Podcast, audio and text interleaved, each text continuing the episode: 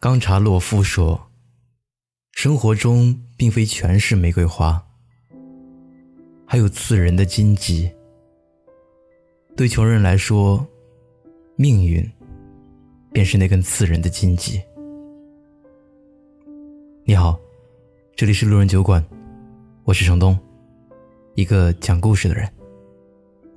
本期故事来源：洞见。在成都街头，一位八旬老太，穿梭在大街小巷捡废品。在她佝偻身躯的背后，有着一个风雨飘摇的家。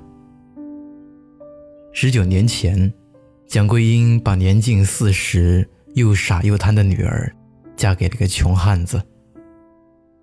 随后，便来成都打工，又因年龄大，搂搂碰壁。每月要交三百元的房租，患病的老伴还要吃药。贫穷逼着蒋桂英走上街头捡废品。不久后，女儿临产了，蒋桂英赶着回老家，用捡垃圾攒的钱把女儿送进医院。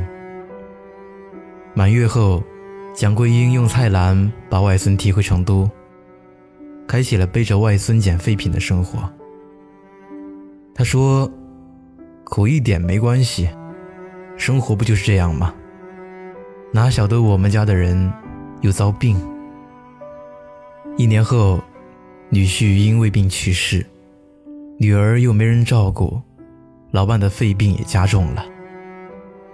蒋桂英只得再次返回老家，把女儿带到自己身边。”一家四口，两个病人，一个婴儿，无存款，无劳动力，只靠蒋桂英将捡垃圾换取收入，过着极其艰难的生活。贫穷的她舍不得买洗衣粉，买菜也只买别人剩下的。她说：“很便宜，好心的老板会送一些不要的烂菜。”而最近，家里的顶梁柱蒋桂英的身体也开始出现问题。有次在屋里晕倒，没人救她。半晌后，蒋桂英才自己醒来。粗鄙的活着，已经花光她所有力气。命运之手，仍然不依不饶。可就是如此窘迫的生活，蒋桂英一口气坚持了二十年。如今，一家人仍健康的活着，外孙也已长大成人。这个世界上只有一种英雄主义，那就是认清生活的真相后，还依然热爱生活。这世上也只有一种真正的坚强，那就是被贫穷逼到生死边缘，依然顽强的活着。《阿甘正传》里有一段话：“生活就像一盒巧克力，你永远不知道下一颗是什么味道。”看透生活的人都明白，贫穷这块巧克力，即使再苦涩，也要含着泪吞下去。前段时间，合肥逍遥津公园门口，每天都能看到这样一个场景。一个体型壮硕的中年男子，头戴马头面具，跪在地上乞讨。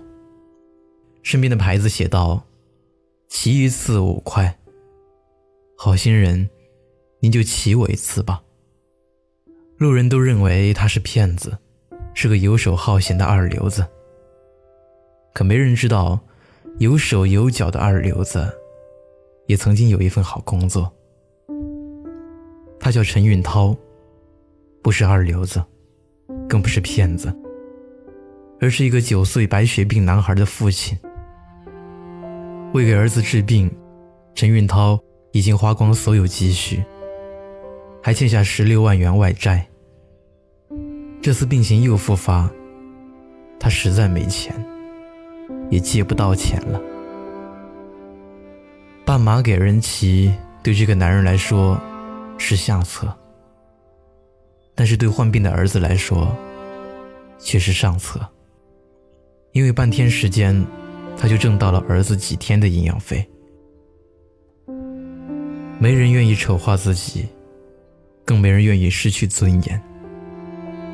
但是为了爱与责任，三十八岁的他，只能向生活低头。我们总说活着太累，可又有谁的生活顺风顺水？经历过的人都明白，所谓尊严和面子，在贫穷面前不值一提。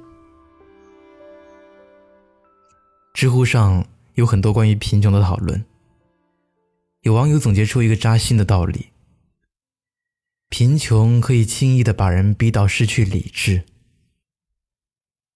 去年，一则视频刷爆网络，在街头，一位妈妈狠心将女儿推倒，然后又踹了一脚。小女孩趴在地上哭喊，母亲也在旁边失声大哭。她是一位单亲妈妈。带女儿来劳务市场求职，因为没有技术，还带着孩子，没有单位用她，积蓄已花光，女儿又嚷着要吃烤肠，母亲摸遍全身，才找出两元钱，买到烤肠后，女儿觉得太烫，吃了一口，便吐掉了。看到这一幕。愤怒的母亲再也抑制不住情绪，一把推倒了女儿。还记得南昌地铁上的那件事吗？本是去亲戚家借钱买年货，儿子却在途中丢了价值五元钱的地铁票。崩溃的母亲失去理智，抬手向儿子脸上打去。万千网友愤怒指责母亲太狠毒。可谁又能理解她心底的辛酸？没有哪位母亲不爱自己的孩子。可贫穷，有时真的太咄咄逼人。王尔德说：“即使生活在臭水沟里，也要记得仰望星空。”而生活在臭水沟里的人，根本没有力气抬头。他们只有拼尽全力。才能不被生活击垮。山的时候，我也光着双脚站在你翻山越岭的尽头，正当年少，两千个秘密没人知道。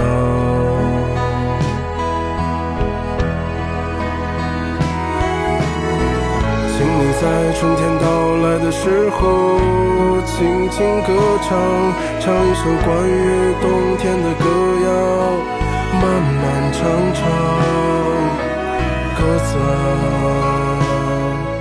我在你温暖。